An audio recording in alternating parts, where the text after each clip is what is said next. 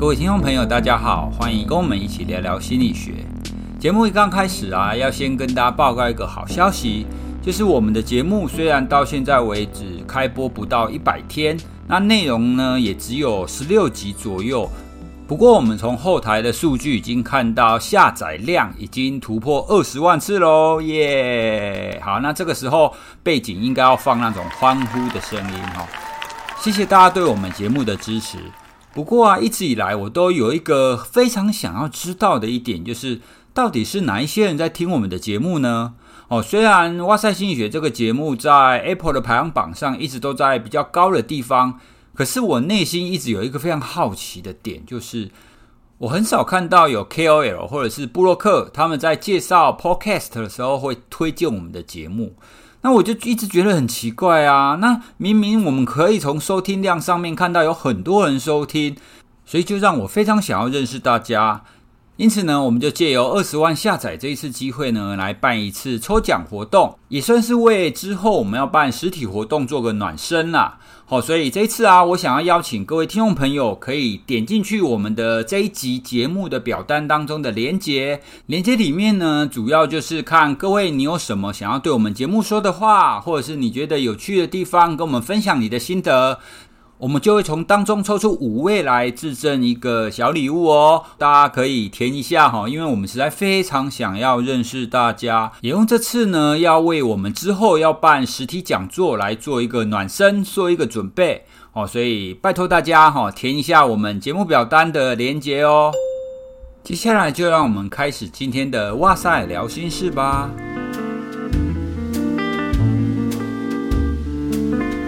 欢迎来到哇塞聊心室，陪你聊心事。我是心理师娜娜，今天来聊一点轻松的话题。有一本心理学的书籍是伯克莱年度畅销排行榜的前几名，而且是连续好几年哦。一本书可以连续多年都在排行榜上，真的是非常厉害。这本书呢，就是《被讨厌的勇气》，它的作者是一位日本的哲学家岸见一郎先生。内容主要是介绍心理学家阿德勒所提出的个人心理学理论。我的个案有时候也会在会谈的时候跟我分享他们阅读以后的想法，但常常会回馈觉得有一点一知半解，或是呢觉得了解了一堆理论以后还是很难实际运用在生活的经验上。我也有一些朋友跟风买了，结果呢这本书就一直被放在书架上了。一问之下才知道，他们还是会觉得理解起来有一点难度。所以今天就想来跟大家介绍一本更简单、更容易阅读的漫画，书名叫做《喜欢自己的勇气》。这一本呢是由尖端出版社发行的。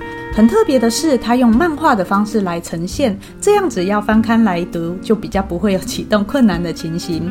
内容一样是会有一些人物在聊天，在这个过程中运用阿德勒的心理学来翻转你的三观，算是蛮容易带入和连接到我们日常生活情境的。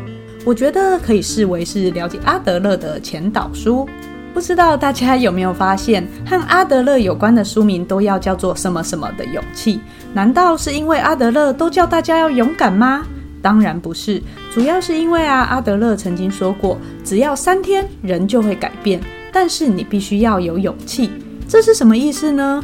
换句话说，就是我们之所以没有办法改变，有时候是因为我们自己太懦弱，先决定了不要改变。这时候，有些人可能会反驳说：“怎么可能？我很想改啊！我当然想要变成更好的自己。”那先让我们一起来想一想，你的人生有没有某些时刻有一个念头闪过？譬如说，我不要再过这种生活了，我要 fire 我老板，或是我应该要改掉某某坏习惯。我想要成为怎么样怎么样的人，但是啊，常常我们没有及时把它转化成行动，这个想法就很快的被一些理由盖掉了。这种改变的勇气一闪即逝的经验，相信大家都有。在面对未知的世界，会觉得不安是很正常的。所以我自己就特别喜欢阿德勒提出的一个观点。就是把个性，或是说解决问题的习惯，替换成生活形态 （lifestyle） 这个词。因为当我说没有办法改变是因为个性的时候，听起来就像是与生俱来很难改变的感觉。但是把它说成是生活形态的时候，听起来就是自己可以选择的。举个例子来说，我有一位朋友总是羡慕身边的人都有伴侣，他自己条件也不差，却还是单身。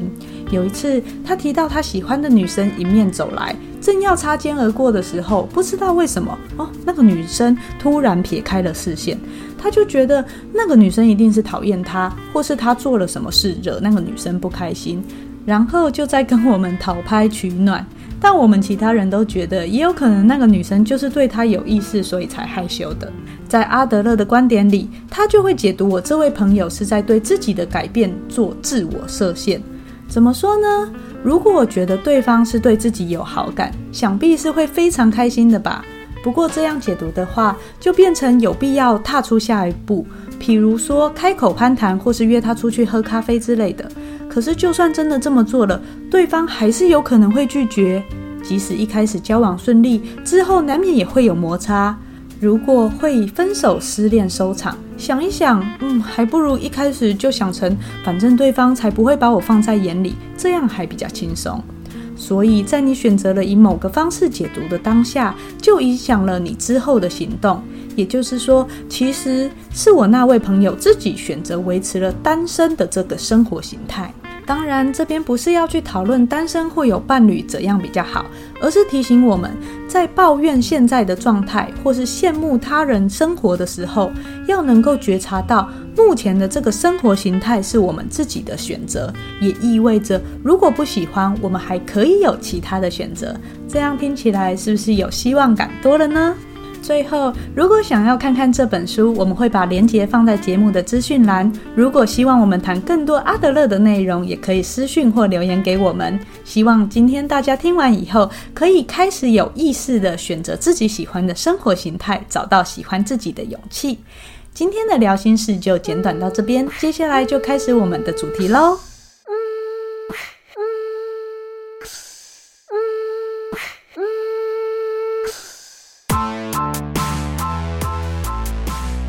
好，各位听众朋友，大家好，欢迎收听法克心法聊天室，我是主持人蔡宇哲。大家好，我是黄志豪。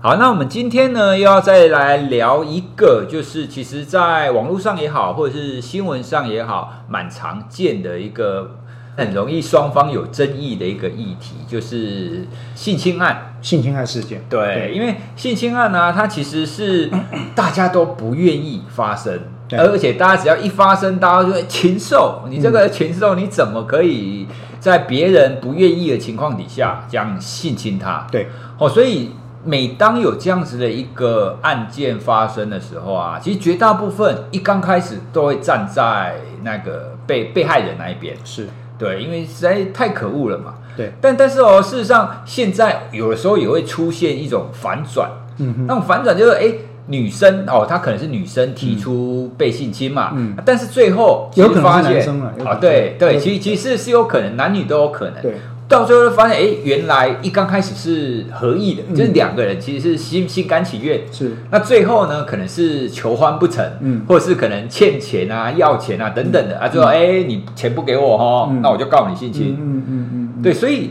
我。我们到底要凭什么？有什么证据，还是怎么样才可以知道说哦，对，就是你，你就是性侵他？因为他们有做那件事情，嗯，不代表是性侵嘛，对不对？对，对啊，所以我们应该要怎么去看待性侵案？来要他需要什么证据啊？一般来讲，对，其其实蔡老师今天我们聊这个议题啊，它当然不是一个有趣的议题啊，但在实物上，它几乎可以说是。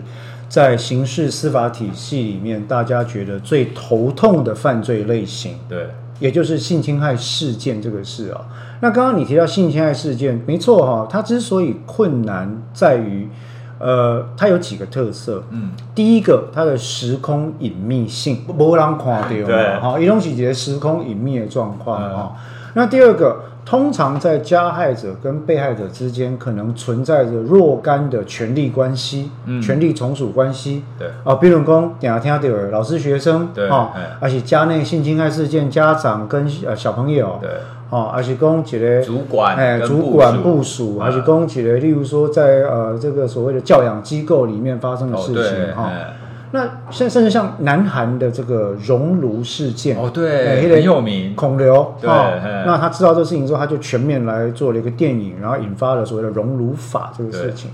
那这些都是一个性侵害事件的特色。嗯，那第三个特色是什么？是证据的意灭失信。嗯，意灭失信的意思为讲无证据，想要讲无证据。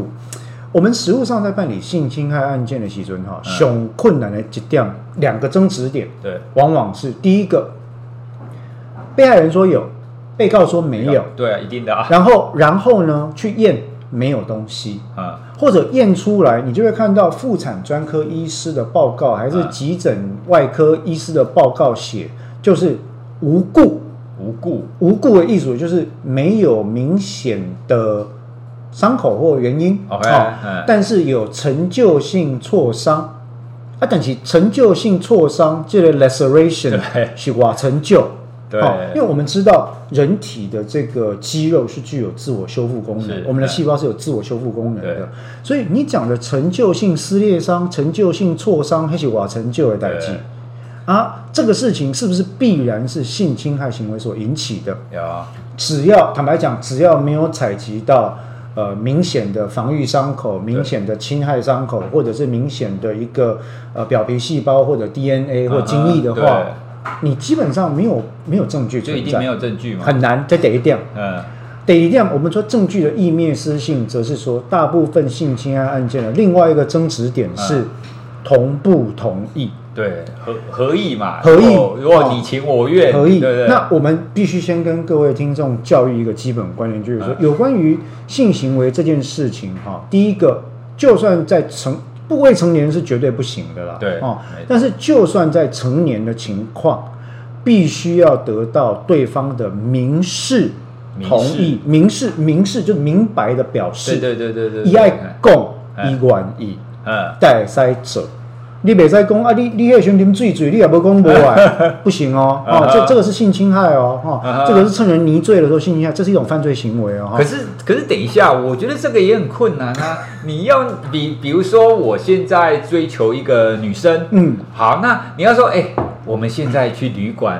发生一段关系，好不好？而且说出口，而且好像很明确的说，我要跟你发生性行为，对，不对？你你不能说我们来个浪漫之旅吧？对这样不行嘛？对，对不对？对，没有人会这么干吧？所以后来后来，其实，在研究，当然当然，这个也是一个社会的现况哈、嗯。那我认为这跟两个议题有关。第一个是说，我们的性别教育对于性这件事情的隐晦。嗯对，大大概我们刚刚讲嘛哈，你看公姐姐的生殖器官大概讲到被细，对吧哈？然后那个那个爱家团体大概就说，哎，你那干还要多少岁啊？小朋友怎么可以教他这个生殖器官？对啊，全世界一半人都有啊，男的有男的，女的有女的啊。对啊，洗澡就会看到。不同性别的人他有不同的安排嘛。其实这哪有什么？所以性别教育是一个问题，但第二个问题，其实我认为研究这方面的学者或者是实务工作者，他们也认识到，嗯，在亚洲来讲，可能大家不太容易接受说，哦，今天跟人家交往，然后要性发生性关系之前，就问说，哎，请问一下，可以发生性关系吗？哎，很尴尬，对啊，所以他们也研发出一种模式，就是当时的行为，对。啊，或者气氛，如果一方有明确的提问。那另外一方在意识清楚的情况底下啊，然后有用比较含蓄的意思接受，嗯、例如说行动啊，接吻同意了，对，然后要进行下一步的时候，对方也同意也接受，有了互动了，嗯。或者言语明白的讲，嗯，啊，那这些东西就可以推断他当时是同意的。但是问题来了，嗯、没他举证，对，下下面人垮掉，所以这就是我们在讲说。学理上哈，嗯，都可以设想，但人的行为真的是非常难以规范。对，那也是因为这第三个证据意灭失性的特质。对，这三点让性侵害案件在实际的承判上哈，那老公有两个特色。嗯，黑数的双峰都很高，黑数就是 black number，就是隐而不宣的这个统计数据嘛。对，哪两端的黑数呢？第一个，被害者。有非常多不敢揭露被性侵的状况，对，一定的嘛。对，第二个性侵害事件无辜的被告，可能比率也比其他类型的事件来得高。对对，因为其实如果大家去找一下这个实务见解哈，不管是法院或检察官，很多时候也觉得非常困扰。嗯，例如说，可能有某一个人，我不要说男性女性，因为都可能是加害者或被害者。对啊，有一个人就指控另外一个人说：“哎，他性侵我。”嗯，然后检察官调查之后发现啊，都没证据啊，嗯，也没有物理证据，没有生理证据。然后我看你们后来都有继续在联络，然后两个人都很好啊，然后出去吃早餐，还有传赖。对，然后对检察官来讲，他就会觉得说，你这样说他性侵你，好像跟常理有点不太符合呢。嗯，那怎么办？所以最后检察官、法官严守无罪推定的情况底下，他就会说。我觉得这个案子有合理怀疑啊，嗯嗯，好啊，刑法的原则、刑事法的原则是说有合理怀疑，我就没办法判定有罪，所以他可能做成不起诉处分，而且判不罪。嗯，但是这个案件出去，如果在新闻媒体的描绘上，被害者是一个楚楚可怜的状况，哦，那就会引发风暴了。可是另外我要讲的是一个刻板印象，就是说，如果被害者是一个从事呃，特种行业哦，对，或者性交易行业的一个一个一个呃男性或女性，媒体又变得不相信他了，就是说，你考一样先天条，对啊，那这都是刻板印象，嗯，可是终究他就告诉我们性侵害事件的难处，对，黑数很高，为什么黑数高？两个争执点，合意这个很难判断，无法，证据往往不存在，对。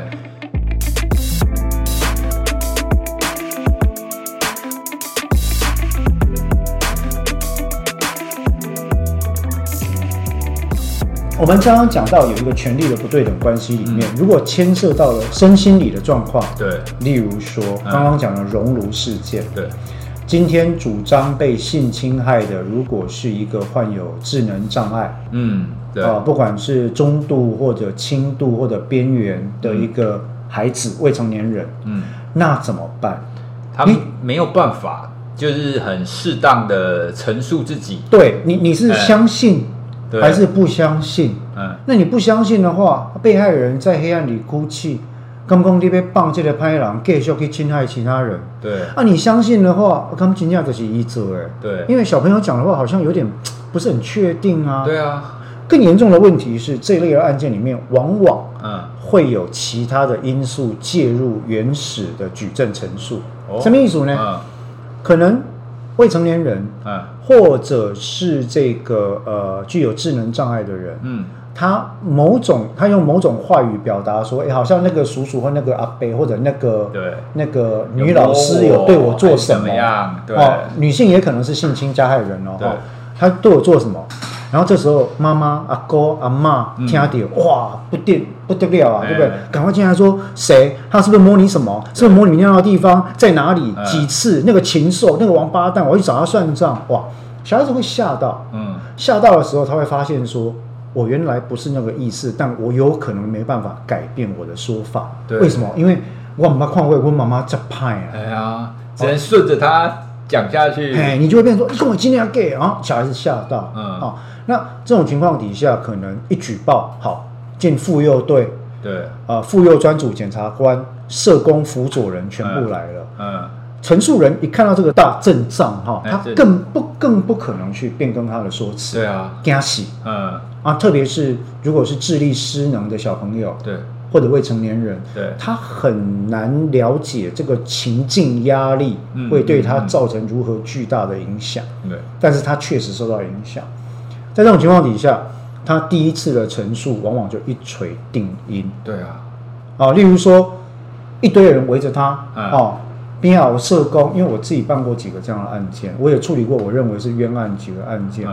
典型的场景就是这个孩子在做陈述，妈妈先介入，妈妈讲了很多话，或者阿妈或者阿哥讲了很多话，那灌输给他很多名词。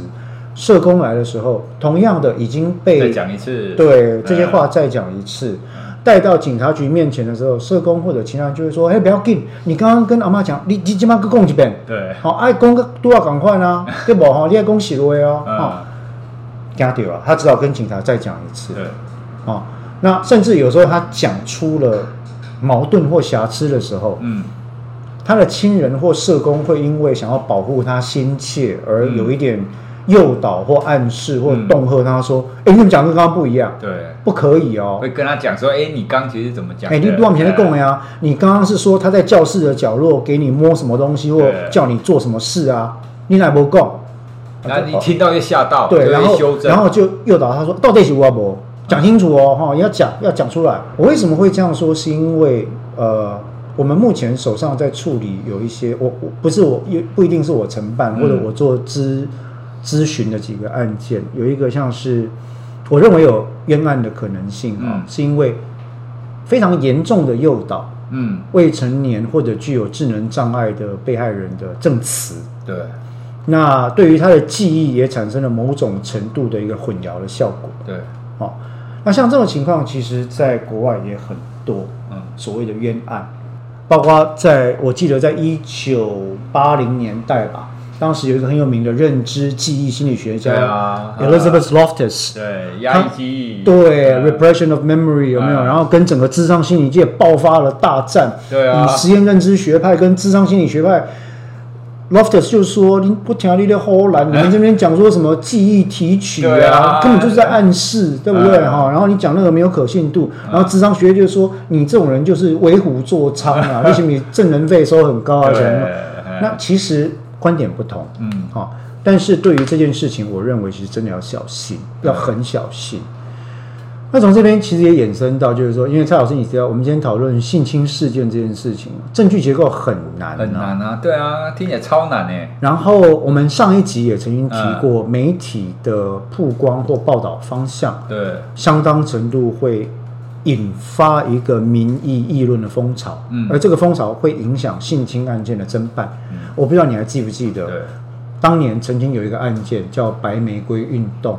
Uh. 恐龙法官那个词就是这样出来的，但是坦白讲，如果回溯当年的卷宗或者是相关的报道，嗯，呃，念法律的人大概心里都有个感觉说，说其实当年那个判决的法官他讲的那个话啊，嗯，有点被误解。哎他不是说什么啊？因为小孩没有意识能力，所以被性侵害，自己表达的时候，他讲的都不算数，不是他的艺术。嗯，哦，他在讲的其实是有关于证据法则，对，以及法律对于未成年人同意能力的规定这几件事情。对但是汪汪报道有点遭奸气了。嗯，哦，那那个不讲，性侵事件确实是非常艰难的事情。对，那所以到了现代，我才说嘛，被害的黑数也很高。嗯。然后被冤的黑数也很高，嗯，那这是一种非常特别的案件模式。对啊，这样听起来我觉得非常可怕哎，其实非常可怕。嗯，性侵事件其实非常可怕。那它很难是因为证据对。啊、呃、不够，情绪满满，对，然后对彼此情绪嘛，然后外在的压力很高，嗯，然后对当事人，不管是被告或被害人造成的伤害都非常的严重。对。对。对哎，那像像你刚刚提到的，可能有一些他要么未成年，要么他可能是智力上可能不是很好，还是怎么样？甚至有一些人会说啊，我因为受创过深，我没有办法出庭作证，还是怎么样？对，对那这种这种情况，我我们应该要怎么，不管是帮助也好，或者是让这一些。呃，未成年或者是智能上有障碍，或者是受创的这一种，他们可以去陈述，或者是在这种性侵案件，他到到底应该要怎么进行下去？你的公也别再讲啊。对，但是其实其实蔡老师你提到的这个事情，正好啊，最近这个我知道讲到法律，大家听众就会开始想杜姑了。对，但是因为正好最近有一个大法官解释，啊、uh，好、huh，他他的号码很好记，他叫释字解释的释啊。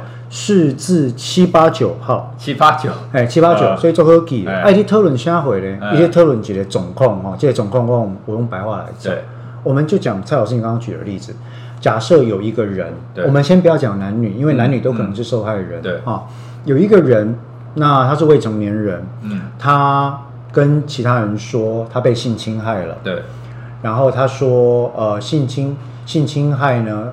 这个发生了之后，他的家人就介入，嗯，带着他去报警，嗯，然后我们现在其实台湾已经相当就比较进步，就是对于性侵害事件的采证，嗯，跟这个陈述，嗯、啊，就是做笔录啊，都采取基本上都采取所谓的简述程序，简述程序的艺术的功，我唔免我你讲一盖、两盖、三盖、四盖、五盖嘛，你讲一盖。啊！啊，我迄个妇幼队啊来，精神专科医师啊来，检察官啊来，社工啊来，哈！啊，你的告诉代理人哎，赛拢来，对，你讲一拜的好，大家一起，然后一次一次处理，啊，环境不要弄得很很很死板板，啊，比较温馨的情况，我你讲，你你特别特别惊，好。那现在好，第一次被害者对于警察检察官做了陈述，对，然后呢，假设说一公料这被弄嘛，哈。后来到出庭了，对，然后被害者或者他的家人可能就说：“哎，不行，他不可以出庭，嗯，避免二次伤害。”哎呀，一般来讲就说他出庭要二次伤害嘛，对啊。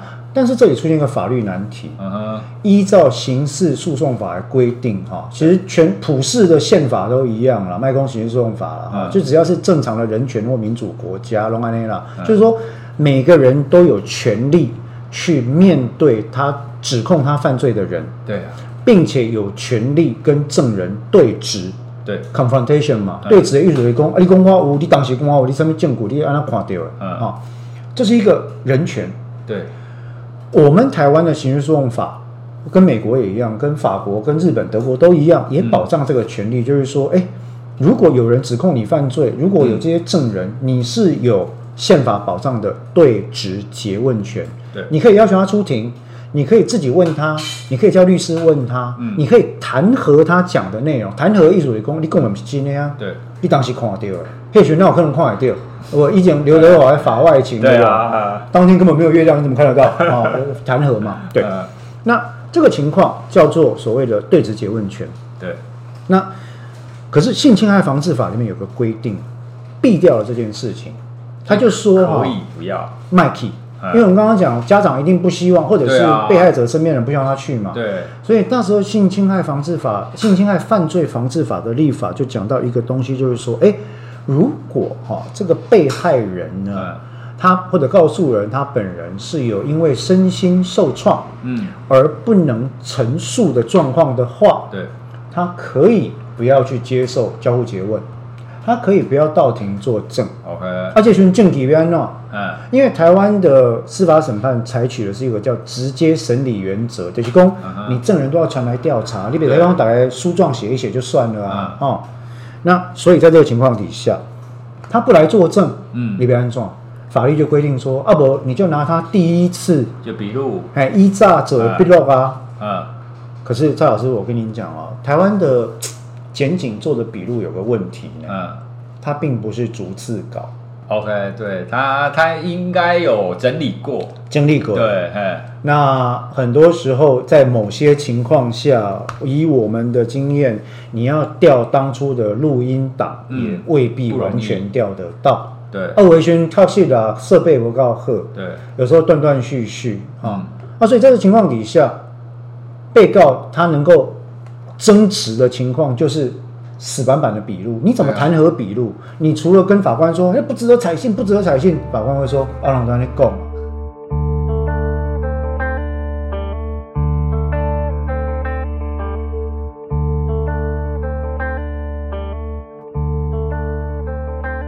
问题来了，嗯，到底什么叫做身心受创致不能陈述？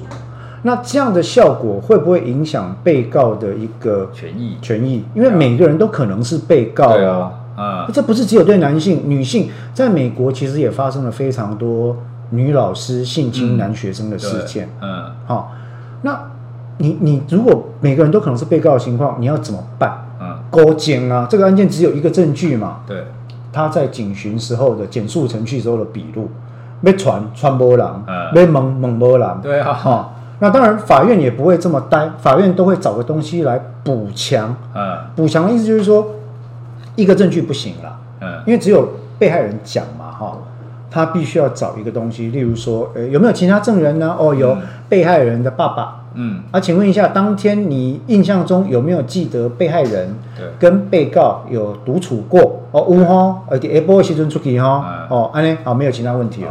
好，安尼就是 法院就会说，你看。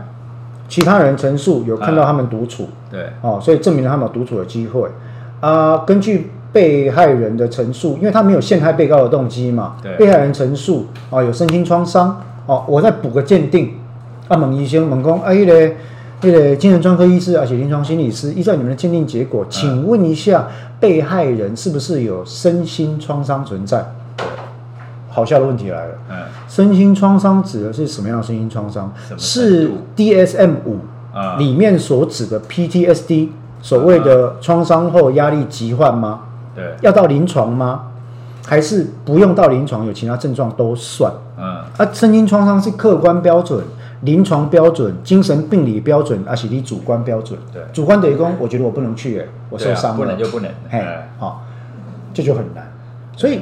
我刚刚讲到这个巨大的难题，哈，左右都为难呐。对，你你你维护被告，坚持他的对质詰问权，有可能造成被害人二次受伤。嗯，你准许被害人不要到庭，你又把刑事诉讼法的直接审理原则、对质詰问权跟宪法的诉讼权保障，对，好像又伤害到。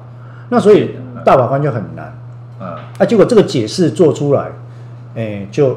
一片众生花然，可以，你你可以不用来，他只是补刚刚我们说的那些。他的结论就很简单，他结论就是说这一条合不合宪？因为有人告诉这一条违宪嘛。OK，那大法官就说这一条基本上合宪，是可以，但是要遵守下列条件的话就合宪。就一二三四五六七之类的，白话大概就这个意思啊。啊，哪些条件呢？就是说。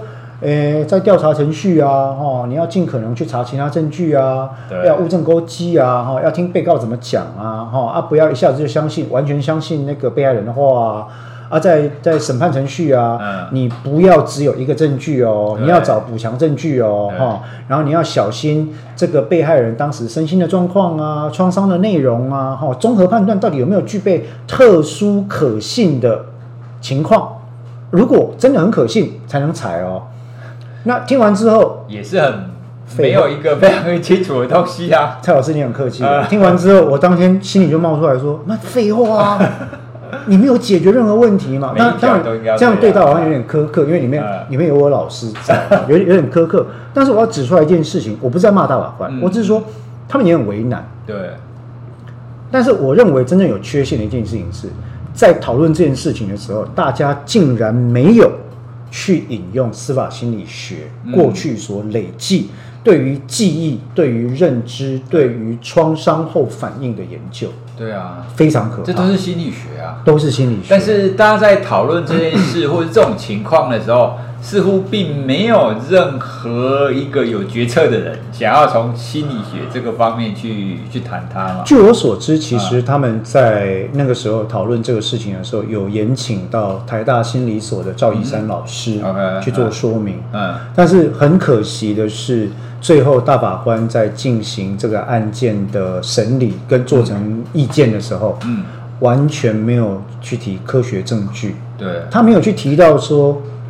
人类受到创伤，创伤的定义是什么？临床的看法是什么？嗯、创伤的通案，创伤跟压力源的关系，嗯、创伤对于认知能力、记忆功能，嗯所产生的影响。嗯、第二个，性侵案件被害者在遭受创伤之后，他受到暗示的改变陈述的可能性有多高？这个风险不是他愿意的，但是事实上有没有？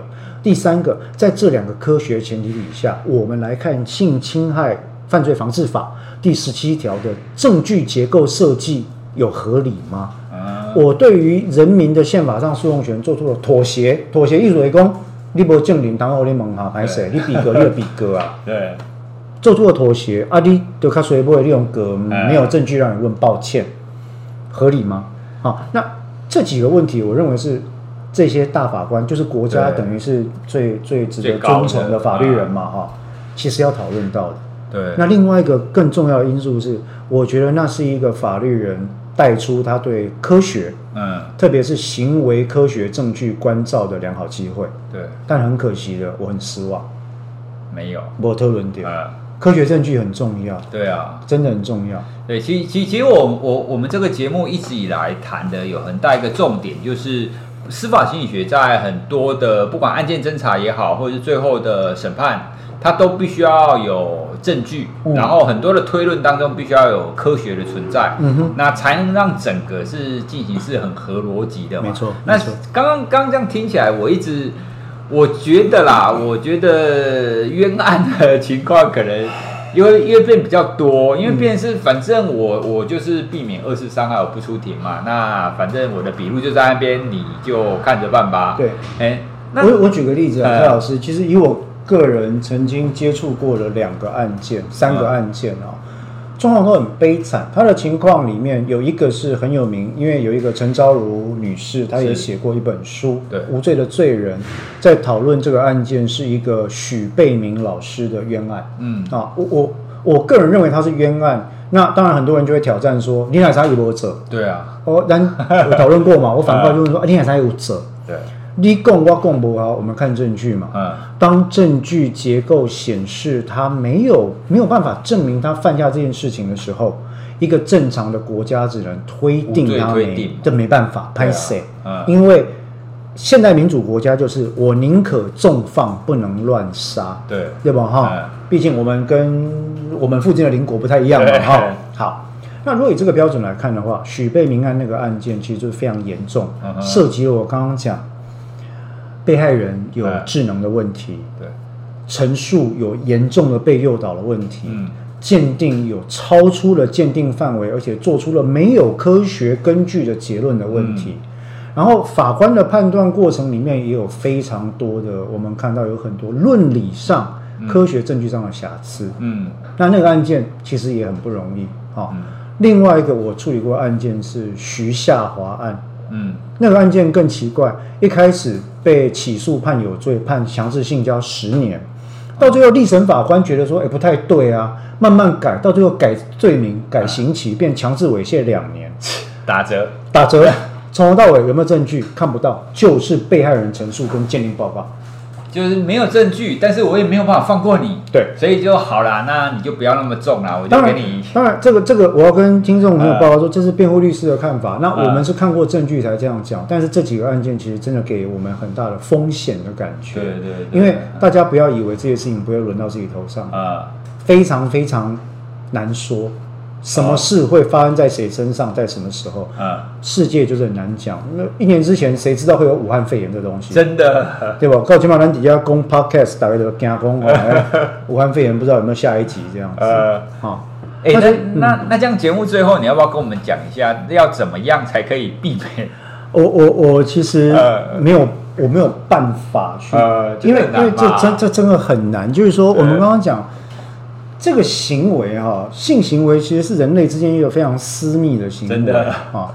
那我还是认为说，最重要的要避免这个误解的是从性别教育做起。对了，当然在技术上啊，其实到最后，我认为总有一天台湾必须要走到一个路线。这个路线就是说，像欧美都已经改法律了，对，你没有得到民事同意，就是对方说 say yes，对，我现在跟你说好，我们去。做这件事，这件民事同意开始慢慢越来越多国家接受所谓的民事同意模式。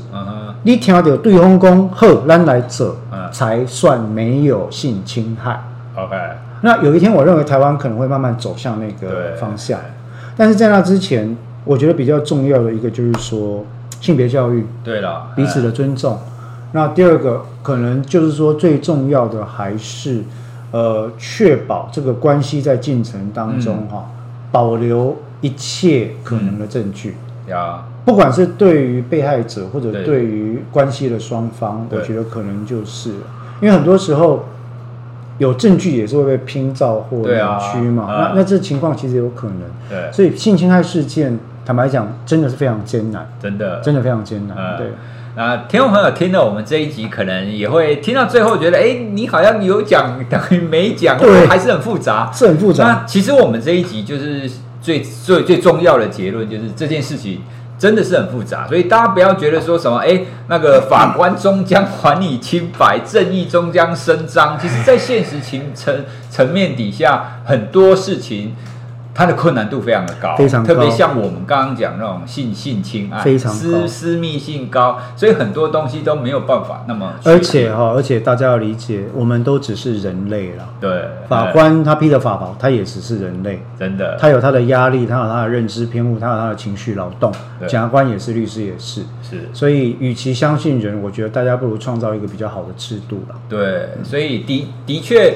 治本方法就是像至少你刚刚最后讲的，其实从性别教育开始啦，哎，所以大家不要害怕教孩子关于性别教育，没错，关于性行为的部分，对，我们从小就要教起啊，没错没错，对啊，这样他们才会有正确的认知，对，这样子才是可以避免我们刚刚讲的那种性侵害，对，他的一个真正的治本之道，对，因为知道保护自己。你知道了一个人的身体跟这些亲密行为互动的模式，嗯，小孩就知道要保护自己，对，要保护自己的身体跟自主权，要画出人我的界限。那你也知道要尊重别人，不要去侵害别人的界限，这些都是需要时间教，那需要教育体系的资源啦。对，OK。好，那我们这一集呢就讨论到这里喽。那各位听众朋友，如果你对我们讨论的内容有什么疑问，或者是你有什么主题想要跟我们建议的，都欢迎你跟我们联系，我们会尽快呢把你建议的主题或者是你想知道的东西呢放在节目中来讨论。那我们希望可以促进大家更多的对司法心理学的了解以及讨论。对，那除了大家对这个议题有兴趣，都欢迎来建议之外，也欢迎大家就多多订阅，然后帮我们分享。你有什么有趣的议题啦，或者你觉得说，例如说你想要听信号里面的司法心理学，哎，立马写在建议让我过来。对，你可以挑片，你说哎，你看到什么？你觉得这个跟司法心理学，你就点播。啊，那个我们就尽力而为啊。刚刚刚也有人说，哎。要不然，因为我们两个南部人，要不然下一次蔡老师跟黄律师要不要做一个全台语的司法心理学专栏？包 括我接着讲调整啊，接着接着我加混，但是 爱人不离爱来气矿嘛，我起码带你东西行哈。OK，好，那谢谢大家，谢谢，谢谢，拜拜。记得去填问卷，让我们认识你哦。